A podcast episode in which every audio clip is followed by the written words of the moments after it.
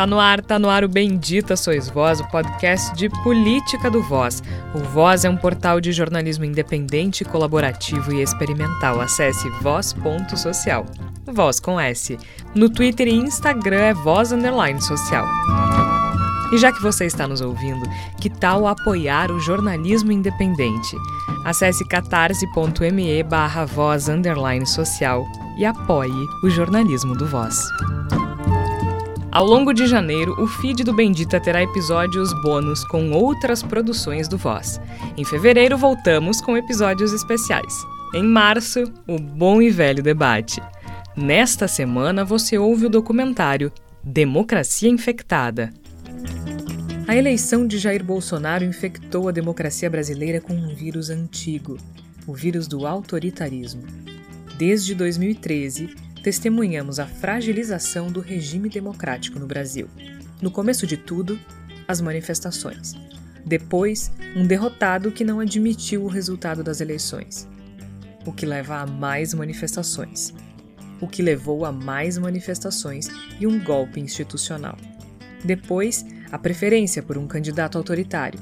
Até que chegamos à militarização do governo, mesmo conhecendo a experiência da ditadura. Tudo isso levou a uma constante perda de direitos, aumento da já profunda desigualdade social e um crescimento da radicalização política no país. Como se não bastasse, em 2020, o mundo é assolado por um vírus novo, o novo coronavírus, que no caso do Brasil acentua os problemas gerados pelo vírus antigo. E hoje temos milhares de mortos por completa inaptidão de um governo autoritário e militarizado. Vivemos hoje em uma democracia infectada. No, mesmo dia, no mesmo dia. Não funciona. E tenho certeza que pelo menos 90% da população ia fazer festa e bater palma, que não funciona. Tá o Congresso hoje em dia não serve pra nada, Xará. Pede a intervenção militar contra o STF, na verdade quer ser socorrido, uma vez que os senadores ignoram as súplicas do povo brasileiro.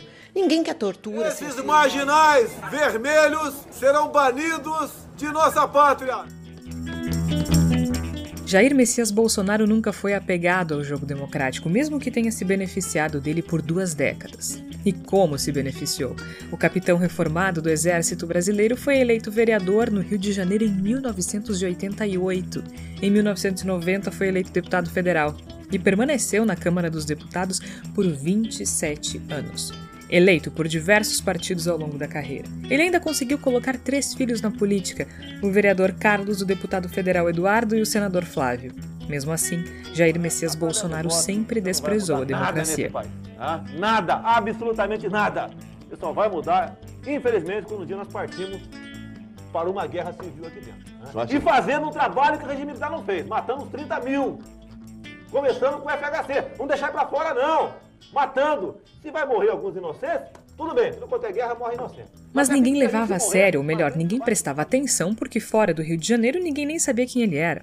Tanto que o polêmico de estimação do povo brasileiro era Enéas Carneiro, que nunca teve a menor chance de se eleger presidente, embora tenha sido candidato pelo Prona inúmeras vezes. Jamais aceitei o elitismo da direita, a desordem da esquerda, nem a falsa democracia. E mesmo com esse tipo de figura esbravejando e esperneando, mesmo que a redemocratização tenha sido um grande acordo entre civis e militares na década de 80, mesmo com a morte de Tancredo Neves, mesmo com o impeachment do presidente Fernando Collor em 1992, mesmo com o mensalão, mesmo com tudo isso, a democracia brasileira floresceu. Segundo a cientista política Celi Pinto, floresceu porque foi fundada a partir de um documento que garantia o funcionamento adequado das instituições. Nós temos uma Constituição de 1988 muito, eu diria, interessante, no sentido de ser uma Constituição que realmente garante instituições democráticas.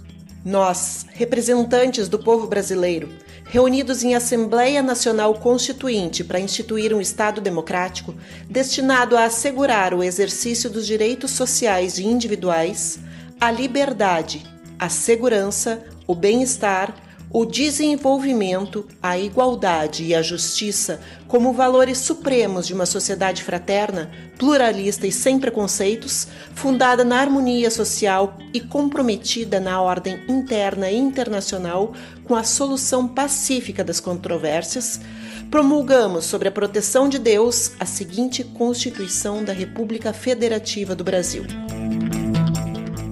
A chamada Constituição Cidadã foi promulgada em 1988. Após 20 anos de ditadura militar no Brasil, o documento era um sopro de esperança. Além de garantir eleições livres, qualificou a tortura como crime inafiançável e tratou da mesma forma as ações armadas contra o Estado Democrático e a ordem constitucional. A Carta Magna da República do Brasil ainda garantia direitos sociais e políticos universais e a prevalência dos direitos humanos. Título 1 dos princípios fundamentais. Artigo 1. A República Federativa do Brasil, formada pela união indissolúvel dos estados e municípios e do Distrito Federal, constitui-se em Estado democrático de direito. A nova Constituição basicamente criou dispositivos para bloquear golpes de qualquer natureza. E essa mobilização em torno da construção de uma experiência democrática no Brasil deu certa solidez ao regime ao longo dos anos. Nunca foi exemplo em artigos acadêmicos pelo mundo do que se considera uma democracia inabalável, digamos assim. Na academia, inclusive, sempre se discutiu o estágio em que os brasileiros se encontravam, ou seja, se avançavam, retrocediam ou se estavam empacados em uma espécie de democracia permanentemente machucada, especialmente pela desigualdade. Mesmo assim, sempre foi segura, de acordo com a professora Célie Pinto da Universidade Federal do Rio Grande do Sul. Mesmo que a nossa democracia, ah, ao longo desses anos, nunca tenha conseguido uh, criar mecanismos capazes de minorar as desigualdades sociais, as profundas desigualdades sociais que o Brasil tem, foi uma democracia, foi um, foi um, uma, um pacto democrático que funcionou razoavelmente bem. E é interessante que, por mais diferente que tenham sido as interpretações ao longo deste período, ninguém duvidava que o Brasil tinha instituições democráticas estáveis, que elas não estavam ameaçadas. Esta é a questão nova que a gente tem de, de que nós estamos nos deparando nesse momento.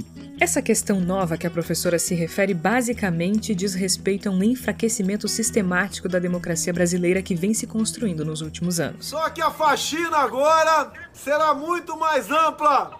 Essa turma, se quiser ficar aqui. Quando pensamos nisso, nesse enfraquecimento da democracia, imediatamente a imagem que se forma diante dos nossos olhos é a de Jair Bolsonaro. E os nossos ouvidos acolhem o eco das palavras que agridem a política e a sociedade há tantos anos. Mas o problema é anterior. Segundo a professora Célie Pinto, começa em 2013. Ali aparece já um germe antidemocrático. Quando Dilma Rousseff foi eleita em 2010, o Brasil vivia um momento de crescimento econômico e o governo anterior tinha altos níveis de aprovação. Ou seja, ninguém imaginava que poucos anos depois os brasileiros seriam protagonistas de protestos massivos contra o sistema. Mas foi o que aconteceu. Durante as chamadas Jornadas de Junho, milhares de pessoas foram às ruas para protestar contra o aumento na tarifa do transporte público e em diversas capitais em outras grandes cidades.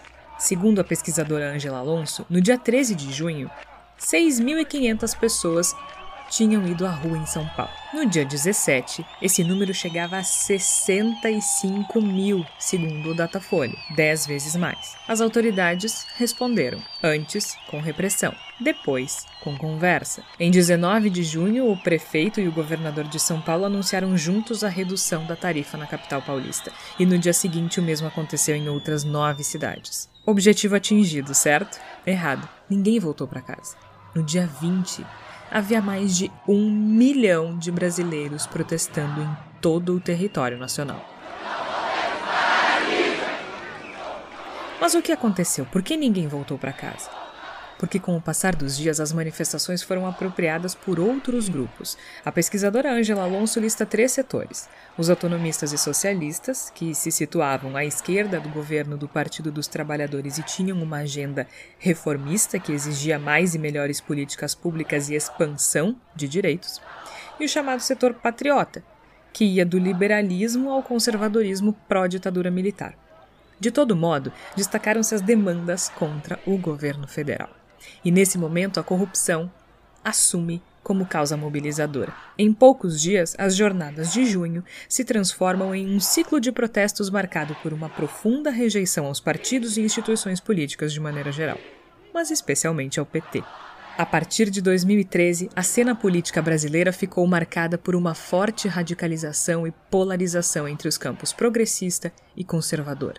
As jornadas fizeram surgir novos atores que foram capazes de criar a oportunidade para uma série de eventos que aconteceriam na sequência. 2014 foi um ano extremamente difícil no Brasil. Lembre-se que foi o ano em que a presidenta da República foi vaiada pela elite que estava no estádio do Corinthians na abertura da Copa do Mundo. Ou seja, ela foi vaiada por uma elite que estava lá, não foi pelo povo. Estavam se armando algumas posturas antidemocráticas muito fortes. Quando Laércio Neves, o PSDB, não aceita as eleições, entra com pedido no, Supremo, no Tribunal Superior Eleitoral pedindo anularem a chapa, ali começa um processo claro de que o PSDB e as elites econômicas uh, empresariais brasileiras não admitiriam mais o PT no poder sucessivamente. Segundo a cientista política Sally Pinto, é em 2014 que ocorre a primeira fissura grave no sistema democrático brasileiro. Dilma Rousseff venceu as eleições daquele ano com 51,64% dos votos no segundo turno.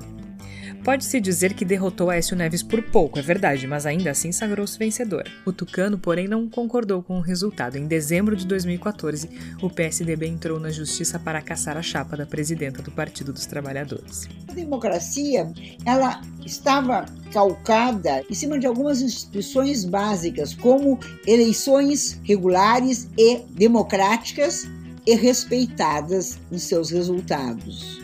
E o primeiro baque que essa democracia tem, em termos de institucional, foi quando, em 2014, o candidato derrotado não aceitou o resultado. Ali, a democracia tem sua primeira fissura, primeira fissura grave. Durante a minha pesquisa do doutorado, eu fiz um levantamento a partir do jornal Folha de São Paulo e identifiquei que entre novembro de 2014 e agosto de 2016 ocorreram ao menos 30 eventos de protesto do movimento que podemos chamar de Fora Dilma. Eram protestos contra a corrupção, contra o governo federal, contra a presidenta e contra o Partido dos Trabalhadores. Com o tempo, a demanda evoluiu para o pedido de impeachment de Dilma Rousseff. Dilma com você! O primeiro evento de grande destaque do que se chama de ciclo do impeachment ocorreu em 15 de março de 2015 e reuniu 210 mil pessoas na Avenida Paulista, segundo o Datafolha.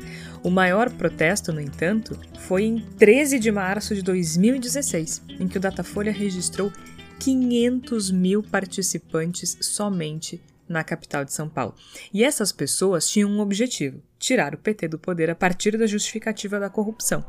Verdade que havia certa disputa sobre a forma como isso deveria acontecer. Alguns grupos defendiam intervenção militar e outros até a volta da monarquia. Mas a interpretação da maioria era de que Dilma deveria ser retirada do poder.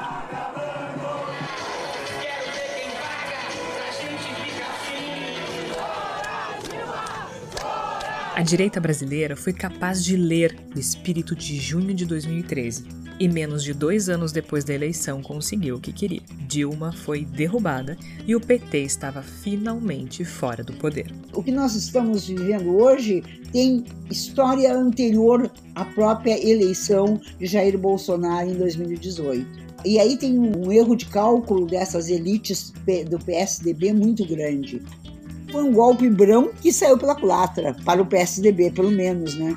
Afinal de contas, quem era constantemente ovacionado pelos cidadãos de bem que frequentavam os protestos que pediam o fora Dilma?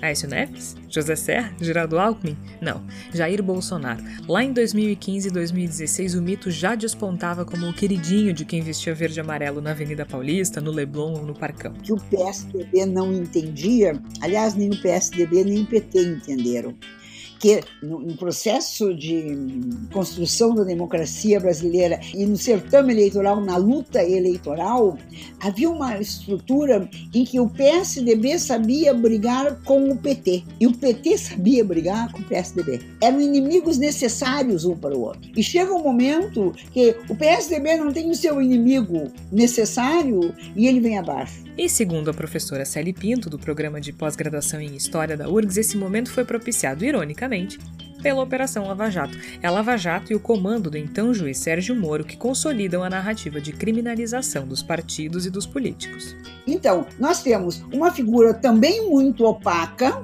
uma figura também intelectualmente muito pouco preparado, um juiz apenas de primeira instância, Uh, uma pessoa muito, muito, muito, muito, muito também simplesinha, assim, dentro do, do Poder Judiciário, que se alça nesse momento.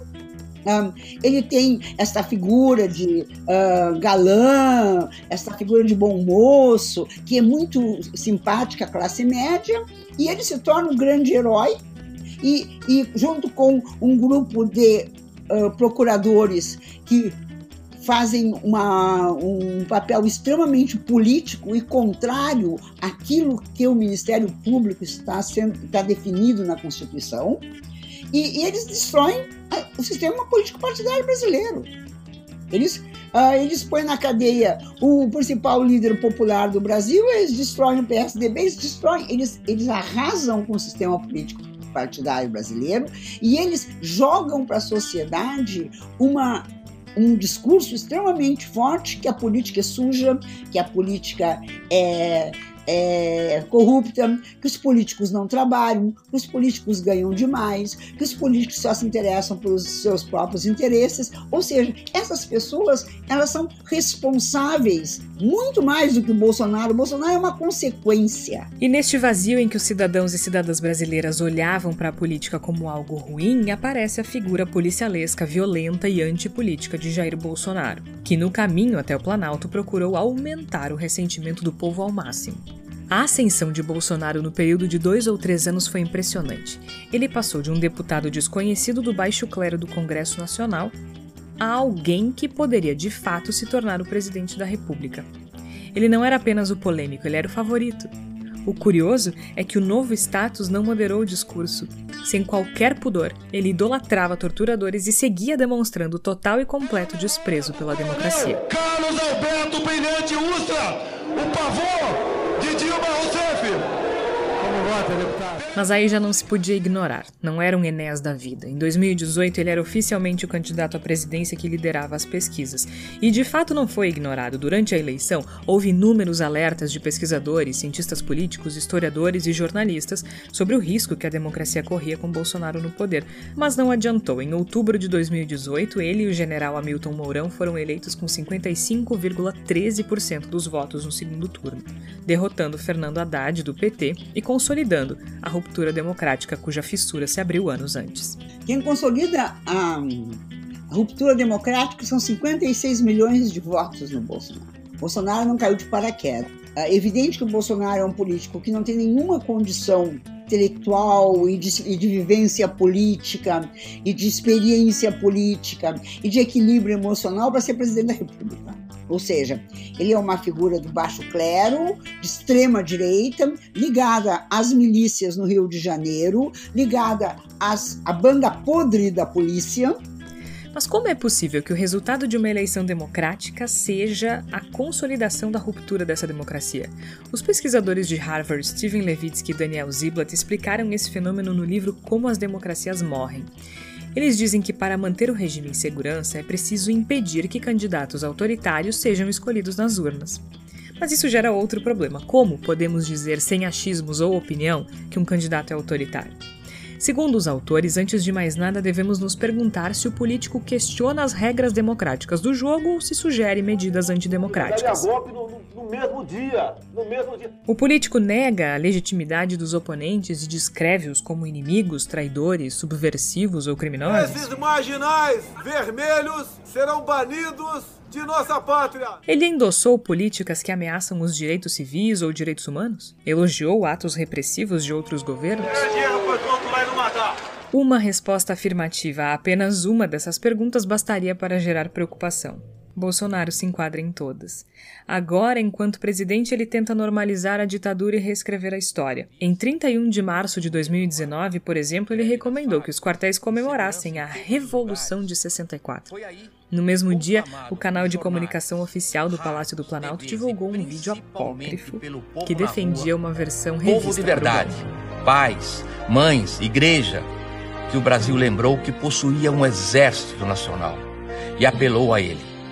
Foi só aí que a escuridão, graças a Deus, foi passando, passando e fez-se a luz. Bolsonaro viabilizou o retorno dos militares ao poder, agora pela via democrática, e os apoiadores, pelo menos alguns deles que são bastante barulhentos nas redes sociais, querem mais, querem intervenção. Mas não como queriam para tirar Dilma, querem intervenção para sustentar Bolsonaro. A militar com Bolsonaro no poder é para as Forças Armadas para que não se atrevam a tirar o presidente Bolsonaro do poder. Para o povo estúpido e arrogante, ensinem assim. Bolsonaro no poder e intervenção militar para prender. Quando se pensa em Forças Armadas e política, a questão que se impõe é a do controle civil, ou seja, como fazer com que as Forças Armadas obedeçam às ordens das autoridades eleitas pelo sistema democrático. Afinal, as Forças Armadas possuem as armas necessárias para derrubar um governo. Mas a professora Anaís Passos, do Departamento de Sociologia e Ciência Política da Universidade Federal de Santa Catarina, explica que no caso do Brasil de 2020 essa preocupação assume outros contornos, porque os militares retornaram ao poder justamente pela via democrática, e isso indica um movimento de politização da instituição. Os militares eles estão cada vez mais ocupando o poder, né? ocupando o atual governo, e isso também gera né, uma modificação nas expectativas de quem entra nas Forças Armadas, porque hoje em dia quem está no governo, esses militares, eles recebem uma gratificação para ocupar esses cargos. Então, hoje, o soldado, ele pode acabar seduzido por essa vida da política. O Tribunal de Contas da União realizou um levantamento em julho de 2020 que indicou 6.157 militares da ativa e da reserva em cargos civis no governo de Jair Bolsonaro. Para se ter uma ideia, é mais que o dobro do que havia em 2018 no governo de Michel Temer. E dos mais de 6 mil militares no governo Bolsonaro, 2.643 estão em cargos comissionados do governo, o que corresponde a 43%. Isso sem falar do alto escalão, porque além do capitão Bolsonaro e do general Mourão, há 11 ministros militares de um total de 23 pastas. Há mais militares no governo Bolsonaro do que em alguns governos dos ditadores militares durante a ditadura militar. Não há como analisar a presença dos militares do governo Bolsonaro sem pensar no período da ditadura militar, como bem lembrou a professora Celi Pinto. O período que provavelmente melhor retrate o problema de misturar militares com política e de como isso enfraquece a democracia. Mas o problema é ainda mais antigo, é anterior a 64.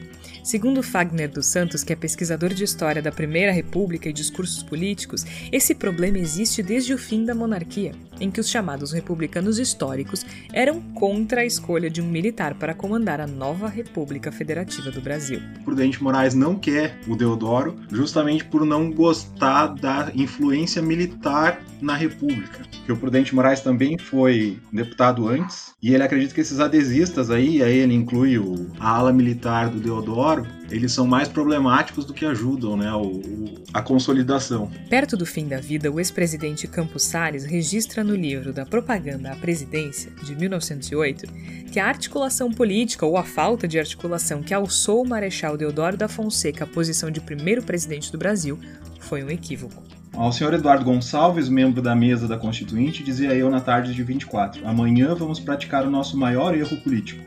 Eu vou arrastado. Historicamente, as Forças Armadas foram protagonistas dentro das fronteiras nacionais. Mas ao longo dos séculos 18 e 19, especialmente em países desenvolvidos, elas foram se profissionalizando em paralelo com a concentração dos meios de violência nas mãos do Estado.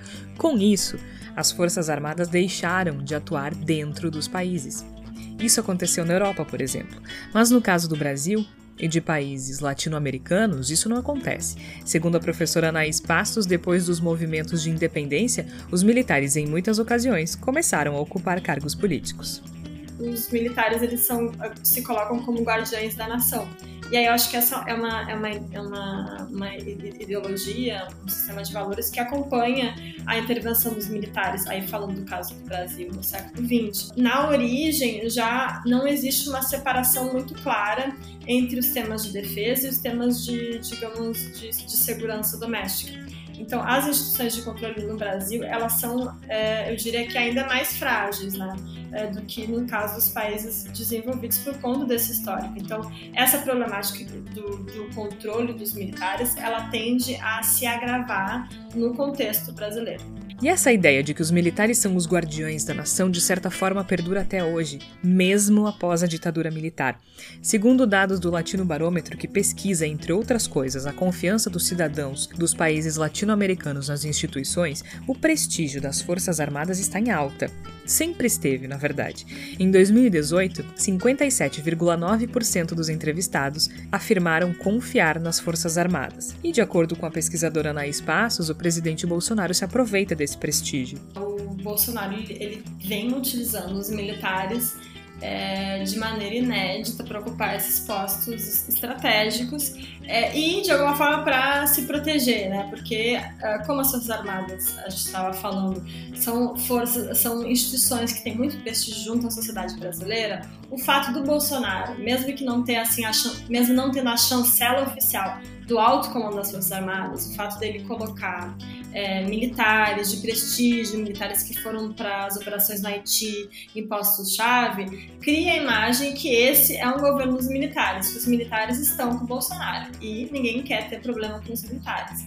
O problema é quando a gente tem esse sistema de crenças e valores em conjunto com uma desconfiança é, exacerbada nos partidos políticos e no Congresso. E é claro que o Brasil preenche esses requisitos. Os dados da mesma pesquisa do Latino Barômetro mostram que apenas 12% dos entrevistados confiam no Congresso e somente 6,2% confiam nos partidos políticos. Segundo a professora Celi Pinto, outra herança da Lava Jato. A Lava Jato destruiu o sistema político partidário brasileiro, foi extremamente política, Obviamente que teve em alguns momentos a benção de alguns políticos que achavam que ela estava destruindo só o PT, mas ela não estava destruindo só o PT, né? Ela destruiu tudo. A Lava Jato permitiu a construção de um discurso hegemônico no Brasil. O pesquisador Fagner dos Santos explica que o objetivo desse tipo de discurso é tentar criar um antagonismo. E o antagonismo é basicamente o não eu, o outro. Então eu pego e junto aí um monte de de coisas que estão espalhadas aí que as pessoas dizem e eu começo a, a, juntar isso do meu lado. Dizer, ah, não, que a corrupção é ruim. Bom, a corrupção é o outro, é o PT. O meu salário é ruim. Bom, o problema do teu salário ser ruim é a roubalheira do PT. E eles vão começando a pegar todas essas pequenas insatisfações, né, que eles chamam de demandas, e eles começam a tentar ressignificar essas demandas em torno do interesse político delas. Então eles conseguiram pegar uma série de discursos que estavam por aí pulverizados e juntar em cima de uma potência que acabou sendo uma potência eleitoral a ponto de eleger o Bolsonaro. Eles diriam que se criou aí um discurso hegemônico antipetista. Só que daí o que acontece? Todo discurso hegemônico para eles, quando ele consegue a sua hegemonia, ele precisa tratar as diferenças, né? São suas diferenças internas. E aí a hegemonia ela começa a ruir. Dentro desse grupo de oposição tinha aí uh, Paulo Guedes, tinha Moro, os malucos que tem por aí, tinha os militares, e em algum lugar ele vai ter que se pendurar. Né? Nesse momento a gente está vendo que ele está fazendo o quê? Está se pendurando nos militares. Porque é onde ele já tem mais a, a base, o curral dele é ali, né? não tem outra. esse negócio dele ser o símbolo da oposição é muito novidade para ele. Ele construiu toda a carreira dele em cima dos militares, prometendo coisa para eles, conseguindo coisa para eles. Os militares são, portanto, uma espécie de porto seguro para Jair Bolsonaro. Mas o contrário também é verdade, segundo a professora Sally Pinto. Esses militares viram no Bolsonaro. O Bolsonaro é um tenente que foi aposentado como capitão, o exército queria se ver livre dele. Mas, ao mesmo tempo, o exército vê em Bolsonaro uma pessoa, um cara que é do exército, que precisa do apoio do exército. E o Bolsonaro chama o exército para dentro do seu governo e dá muitas vantagens ao exército. E as vantagens que os militares eles acumulam no governo Bolsonaro, segundo a professora Anaís Passos, são substanciais. Esse ano, o Ministério da Defesa, o seu orçamento foi um dos poucos que não, não sofreu contingenciamento. O, o não contingenciamento né, do orçamento do Ministério da Defesa em 2020, ele é um tanto atípico, porque nós atualmente temos mais de 13 milhões de desempregados. Além disso, houve uma valorização dos salários, sobretudo dos oficiais de alta patente, é, de até 73%, né? É um, é, um, é, um, é um aumento salarial que ocorre em etapas, conforme vai ascendendo na, na carreira. Isso também é, destoa é, do resto do, do, funcionalismo público, cujos salários já estão congelados há mais de, é, há mais de três anos. É, e também os militares eles foram poupados da reforma da Previdência. Foi um dos grupos assim, é, que menos sofreu né, com, as mudanças, com as mudanças nessa área. E, assim, só para finalizar essa questão dos interesses corporativos, né, é, é, também a gente teve, teve uma aprovação né, de um projeto de, das fragatas da Marinha, que é um projeto que estava há anos para ser efetivado, e houve é, esse ano a, o dispêndio de 7,2 bilhões, se eu não me engano. Eu, talvez esteja um pouco ah, inexata, mas assim, mais de 7 bilhões de reais nesse projeto, né, e veio assim de uma vez só. Então, a, os militares hoje eles eh, participam do poder pela via democrática e isso, eh, por um lado, é, garante, assim, é, é uma questão bastante instrumental, garante é, interesses é, corporativos. Ou seja, Bolsonaro precisa do exército e o exército precisa de Bolsonaro. Essa combinação é perigosa em um país que tem apego demais pela palavra ordem estampada na bandeira e apego de menos pela democracia. E essa questão da ordem no Brasil ela sempre foi muito muito complicada, né? Então, digamos que o, o Brasil tem esse quê autoritário aí há muito tempo. Então essa figura da autoridade vir de uma de um ser mais forte que os outros, ela sempre foi muito presente. Em alguns momentos isso se traduziu com militares. Então esse momento atual aí, eu vejo esse retorno, né, de como se criou esse ambiente da bagunça, de ah, brasileiro não pode fazer nada porque brasileiro é muito muito desordeiro, é aí a hora que o discurso reacionário chama de novo esse essa mão forte para botar ordem na coisa, né, para trazer a, a ordem. Então eu vejo no bolsonarismo exatamente isso. Há uma tentativa constante de esquecer a podridão que houve durante a ditadura militar, de esconder os corpos dos mortos e torturados e de reescrever a história. E tem funcionado. As pessoas querem os militares, as pessoas pedem intervenção militar nas ruas, as pessoas pedem intervenção militar nas redes sociais. Na hora de uma intervenção militar no Senado, STF, Câmara de Deputados, cadê os senhores generais? Estão desrespeitando o presidente da República, boicotando o governo, praticando corrupções e gavetando as leis, projetos e atrapalhando o Brasil crescer. Acordem, generais. Não houve intervenção. Não houve tanques nas ruas, mas 35 anos após o final da ditadura, os militares estão dentro do governo novamente. E eles estão fortes dentro do governo.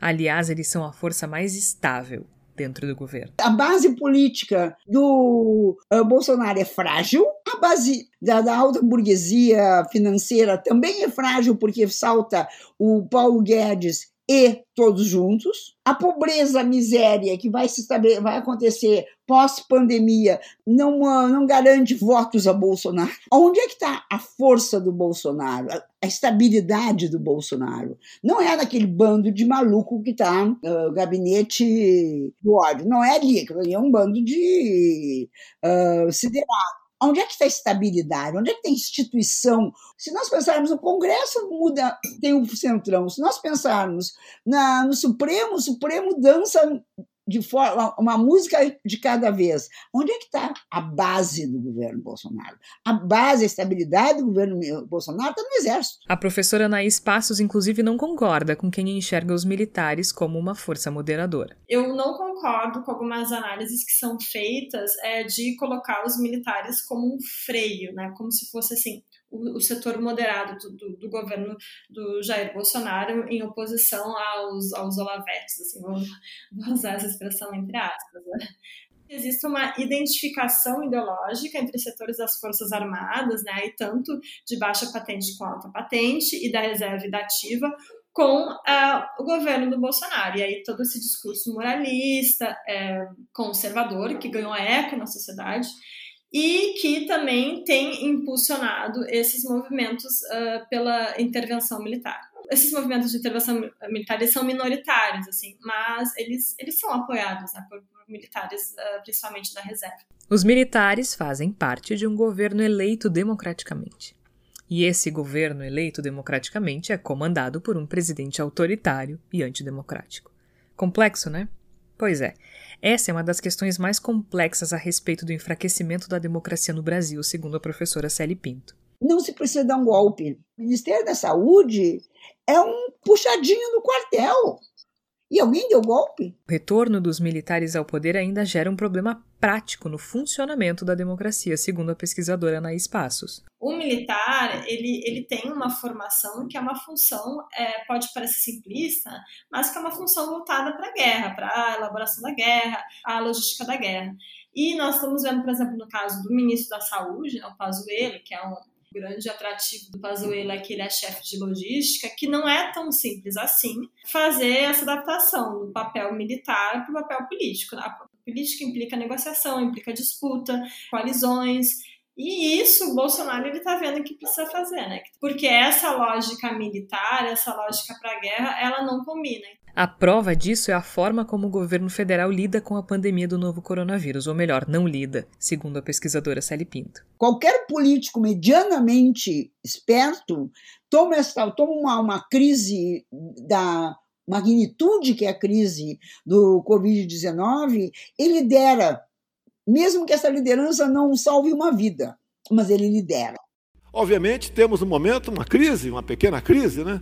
Um, no meu entender, é muito mais fantasia a questão do coronavírus, que não é isso tudo que a grande mídia propala ou propaga pelo mundo todo. Eu não sei qual foi a aposta que ele fez. Ele apostou com milhares de vidas e agora chegamos ao ponto em que a democracia está infectada por um vírus antigo, o do autoritarismo, e por um vírus novo, o novo coronavírus. E a resposta do governo é desdém, é deboche. Quer que faça o quê? Eu sou Messias, mas não faço milagre. Bolsonaro não pode acabar com o novo coronavírus nos termos dos militares. O vírus não respeita a hierarquia de quartel. Também não pode acabar na bala. Não pode fuzilar. Também não pode mandar prender, bater e torturar. Não pode mandar calar a boca. Bolsonaro e os militares, tão preocupados com poder e ordem, não sabem o que fazer diante da maior crise sanitária dos últimos 100 anos e desviam da responsabilidade. Em junho, o Tribunal de Contas da União publicou um documento indicando que o governo federal não tem diretrizes no combate ao coronavírus. O relatório deixava claro que isso poderia causar mais infecções e mais mortes, além de desperdício de dinheiro público. Desde o início da pandemia no Brasil, em março deste ano, o Ivandro Morbach distribui alimentos a comunidades carentes de Porto Alegre. E ele é testemunha do que a nova geração de militares no poder é, é capaz de fazer. lamentável. É, é, o que, estão, que está se comentando na, nas redes sociais, né, as críticas de ser um governo genocida, é verdade. É verdade, é genocídio. É, o, o país ele já que já tem um problema grande de desigualdade social, estava né? olhando para o que estava acontecendo na China, depois na Europa, já iniciando nos Estados Unidos e tendo que se preparar né, com diversas orientações da comunidade científica, o governo brasileiro ele faz exatamente o oposto, ele joga a população para a morte. Até porque o brasileiro tem que ser estudado, ele não pega nada, vê o cara pulando em esgoto ali, sai, mergulha, tá certo? E não acontece nada com ele. Eu acho até que muita gente já foi infectada no Brasil há pouco, poucas semanas ou meses, né? E ele já tem um anticorpo e não ajuda a não, não proliferar mais isso aí. Eu estou esperançoso que isso seja realmente uma realidade. Bem, estou tomando aqui a terceira dose da hidroxicloroquina. Estou me sentindo muito bem. Estava mais ou menos domingo, mal segunda-feira. Hoje, terça, estou muito melhor do que sábado. Então, é, com toda certeza, né? Está é, dando certo. Muita gente morrendo porque nessa confusão toda de informação acreditava no presidente Bolsonaro. milhares de pessoas já morreram vítimas do coronavírus. Ah, cara, quem fala de eu não sou coveiro, tá vendo? Não, não sou coveiro. E outras milhares, infelizmente, ainda vão morrer porque é uma epidemia que se previne basicamente usando máscaras de proteção, lavando as mãos e fazendo isolamento social. Mas como se isolar em um país em que mais de 6 milhões de famílias não têm uma casa para morar? Segundo dados da Habitat Brasil, isso significa que mais de 30 milhões de pessoas não têm um teto para se abrigar. Como lavar as mãos, se segundo a Trata Brasil, 35 milhões de brasileiros não têm acesso à água tratada? Comprar álcool gel? Como se não tem dinheiro nem para comprar comida? Título 2 dos Direitos e Garantias Fundamentais, capítulo 2 dos Direitos Sociais, artigo 6. São direitos sociais a educação, a saúde, a alimentação, o trabalho, a moradia, o transporte, o lazer, a segurança, a previdência social, a proteção à maternidade e à infância, a assistência aos desamparados na forma desta Constituição que o Ivandro vê nas ruas não está na Constituição Cidadã. É, eu que tenho, uh, estou tendo a, a, oportunidade de andar por toda a cidade uh, através da campanha do Instituto Se Fosse Você, levando solidariedade, tentando auxiliar as famílias em maior dificuldade econômica a se manter no isolamento social, né, já cumprindo até uma ausência do, do, do próprio, do próprio Estado é, a gente vê uma situação assim de uma situação triste, né? Uma situação uma situação muito ruim, muito ruim mesmo. As pessoas com né, o impacto assim mais prático né, disso tudo já é a fome, né? Isso que é o pior. E um dia que fui lá no, no Lami levar cestas básicas para uma comunidade indígena e chegando lá com, com a, as mães índias já né, imediatamente pegaram frutas que, que levei lá eh, diversas frutas da, da, da, feira orgânica, era um sábado, sábado meio-dia, e as mães pegaram aquelas frutas, chamaram as crianças imediatamente, passaram para as crianças, as crianças começaram a comer aquilo, sabe, mostrando que estavam com fome, com muita fome. Né? Então isso, aquilo lá foi algo assim que me partiu o coração. Fome os cidadãos da democracia infectada de Bolsonaro passam fome. Falar que se passa fome no Brasil é uma grande mentira. Passa-se mal. Não come bem. Aí eu concordo. Agora, passar fome não. Você não vê gente mesmo pobre pelas ruas com um físico esquelético como a gente vê em alguns outros países aí a Márcia Barbosa está na outra ponta. Ela é líder comunitária no bairro Restinga, na periferia de Porto Alegre, e da mesma forma que o Ivandro, testemunha a fome que Bolsonaro diz que não existe. A fome, né? A fome é o sofrimento. E eu aprendi com os moradores de rua que eles podem falar assim: ah, eu posso estar bem agasalhado, bem tudo, mas se a gente tiver com fome, a gente não dorme. Então isso, isso me choca, sabe? nessa, neste momento de pandemia, a gente não ter o, o alimento ali para doar. E se o que o Evandro e a Márcia veem nas ruas não está na Constituição, também não está na Declaração dos Direitos Humanos? Artigo 22. Toda pessoa, como membro da sociedade, tem direito à segurança social e pode legitimamente exigir a satisfação dos direitos econômicos, sociais e culturais indispensáveis, graças ao esforço nacional e à cooperação internacional, de harmonia com a organização e os recursos de cada país. Mas o governo não faz o mínimo para que isso aconteça. Técnicos do TCU realizaram uma auditoria na atuação do Comitê de Crise da Covid-19, criado em março para monitorar e traçar estratégias de combate. Na auditoria, os técnicos identificaram a inexistência de mecanismos para orientar e negociar voltando ao problema dos militares no que tange à articulação política. Mas os problemas não param por aí. O relatório ainda indica a adoção de medidas desarticuladas e inadequadas, além de gastos desnecessários, no momento em que o país enfrenta uma crise financeira agravada pelo isolamento social. Como se não bastasse, o Tribunal de Contas da União ainda aponta a falta de médicos e especialistas em saúde no comitê. Algo que estava previsto no momento da criação desse grupo, mas que foi solenemente ignorado quando Bolsonaro escolheu para a pasta da saúde um militar que encampa a proposta de reabertura da economia e do tratamento com cloroquina. Dito isso, o melhor que o executivo conseguiu fazer durante a pandemia foi comprar toneladas de um remédio que não tem eficácia comprovada para tratar do novo coronavírus, distribuir cestas básicas e oferecer um auxílio emergencial a quem teve perdas financeiras em função do isolamento social. Mas até nisso há problemas. Há inúmeros relatos de fraude, falta de critérios para a concessão do benefício e atraso nos pagamentos. Isso para quem consegue solicitar o auxílio emergencial. Para se ter uma ideia do tamanho do problema, dados do Instituto Brasileiro de Geografia e Estatística mostram que mais de 45 milhões de brasileiros não tinham acesso à internet em 2018. Isso significa que um em cada quatro brasileiros não tem acesso à internet. Detalhe: a possibilidade de fazer o pedido de forma presencial só foi concretizada em junho. Artigo 23. Toda a pessoa tem direito ao trabalho, à livre escolha do trabalho, a condições equitativas e satisfatórias de trabalho e à proteção contra o desemprego. Hoje, o Brasil já conta com mais de 12 milhões de desempregados, segundo o IBGE, uma alta de 26% em sete semanas. Pessoas desempregadas, pessoas que, que, né, que ganham seu ganha-pão com, com trabalho informal, com ou com, enfim, de diversas outras formas, né? Hoje já não tem mais, já não tem mais o, o que comer. Né? Eu vi cenas realmente muito tristes em vários lugares que andei. Né? E, então, esse é um impacto, né, na minha opinião, mais profundo da, da pandemia. É a miséria e a fome que já está acontecendo.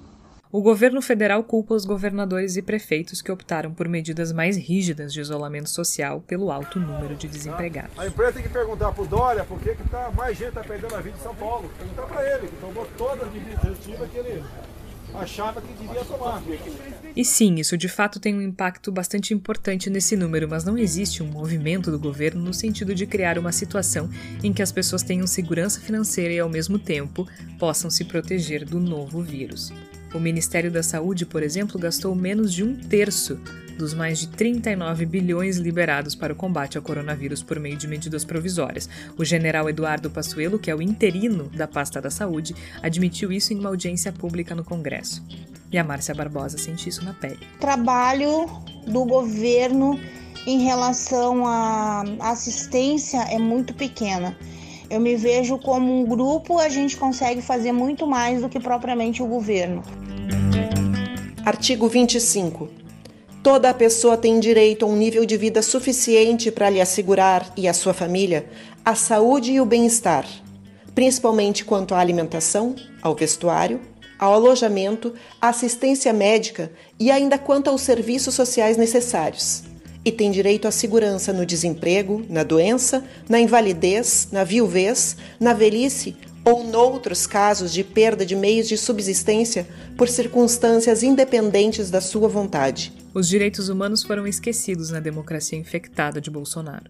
Me sinto impotente, muitas das vezes, porque eu tenho uma lista aqui com 50 pessoas que me chamam, né? Tem dias que eu recebo 5, 6 chamados de ajuda principalmente nos dias de chuva, e, e eu não tenho para ajudar todo mundo, né? Então, assim, a Márcia hoje, quem é a Márcia hoje? A Márcia é uma pessoa que faz faxina, que faz máscara, que tem o brechó, que faz venda e que neste momento ela tá mais parada do que trabalhando. Então, o pouco que eu tenho, eu ainda tenho que dividir. Então, eu me sinto impotente. Por exemplo, eu tenho, atendo uma família que ela me disse que as crianças dela fazem uma refeição diária. E isso dói na tua alma, né? As pessoas estão individualmente carregando o peso que pertence ao Estado. Isso é democracia? E às vezes eu chego em casa assim sufocada que eu tenho que chegar no banho e chorar. Eu cheguei na família que a menina tinha sido atropelada. E essa avó cria esse monte de neto porque a filha morreu de HIV.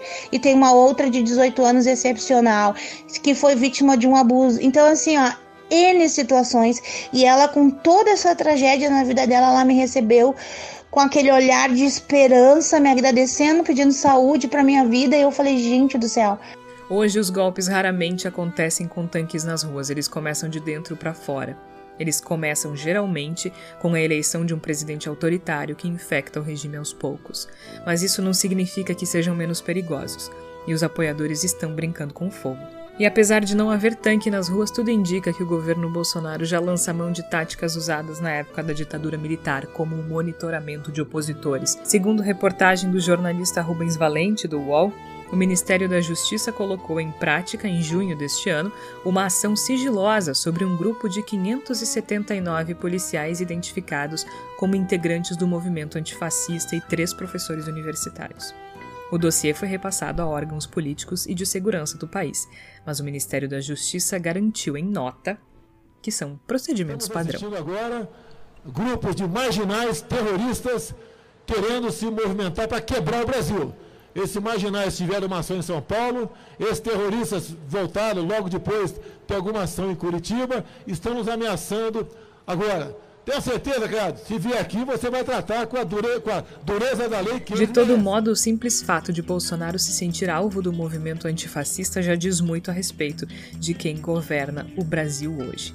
A professora Anaís Passos explica que estamos testemunhando a degradação das instituições. A questão da democracia mesmo, né, em relação a esse governo, não é específico da, das Forças Armadas, não é específico desse, dessa politização das Forças Armadas, mas também diz respeito a uma série de atitudes né, antidemocráticas do presidente que tem encontrado eco. O pesquisador Fagner dos Santos ainda explica que existe sim uma concorrência de discursos na direita, mas que existe uma ala que empurra o governo para uma linha mais dura e antidemocrática e a ala da qual o presidente também faz parte. Aquele discurso hegemônico que tinha na época da eleição de 2018, ele se desmanchou. E a gente tem uma ala, mas ela já não é majoritária, ela não consegue mais se articular de um jeito que ela consiga ser majoritária. Mas a gente tem essa ala que é onde está o núcleo do poder, do poder, que é a ala que o próprio Bolsonaro pertence, que é a ala dos militares, que quer um governo mão de ferro que é voltar ao AI-5. A gente tem uma dúzia de, gente muito próxima desse núcleo duro aí que, que quer isso mas ao mesmo tempo a gente tem um enfraquecimento do elo com os outros discursos de direita a ponto de abrir espaço para o centrão. Isso em 2018 era impensável, né? Porque se colocavam como oposição ao centrão. E ah, nós vamos ter base parlamentar suficiente para confrontar o centrão. E aí, nesse momento, aí o MBL já correu. A gente não tem mais um, um, um, discurso político hegemônico em torno disso. Mas a gente tem um discurso, pelo menos dentro da direita, que é sim por esse retorno aí. E aí, já não pensando em uma parte meio ideal, idealizada, assim, pensando mesmo em 64, pensando num governo repressivo mesmo. O meu direito de esconder os dados, meu direito de esconder os corpos, nesse, nesse sentido. Aí. Ou seja, o antigo vírus, o autoritarismo, infecta a democracia de tal forma que as instituições se degradam por dentro, como diz a professora Celi Pinto. Óbvio que nós estamos num processo rápido de perda de direitos. E de direitos não só sociais, como de direitos ah, de liberdades fundamentais. Ah, a gente não se dá conta, mas uh, há todo um processo de diminuir. Só o que nós, só o que está acontecendo no Brasil com as populações originárias, com as populações indígenas, é um escândalo. Nós perdemos é, isso, isso aqui, isso aí é uma perda fundamental de direitos. O que está acontecendo com a, a verdadeira matança de pessoas pobres, principalmente de jovens homens negros no Brasil, sem que haja nenhum tipo de repressão a isto é perda de direitos. Não há necessidade de golpe. O golpe já foi dado. O golpe foi dado atrás. O, o Bolsonaro já é uma consequência do golpe. Os militares já estão no governo. O candidato autoritário já foi eleito. Entre o vírus antigo e o novo, a democracia brasileira já está infectada. Produção: Georgia Santos e Raquel Grabowska. Texto, apresentação e edição: Georgia Santos. Direção artística: Raquel Grabowska. Trilha sonora: Gustavo Finkler. Essa é uma produção do Voz. Acesse voz.social. Voz com S. Também ouça nosso podcast de política semanal, o Bendita Sois Voz, disponível no nosso site e outros agregadores.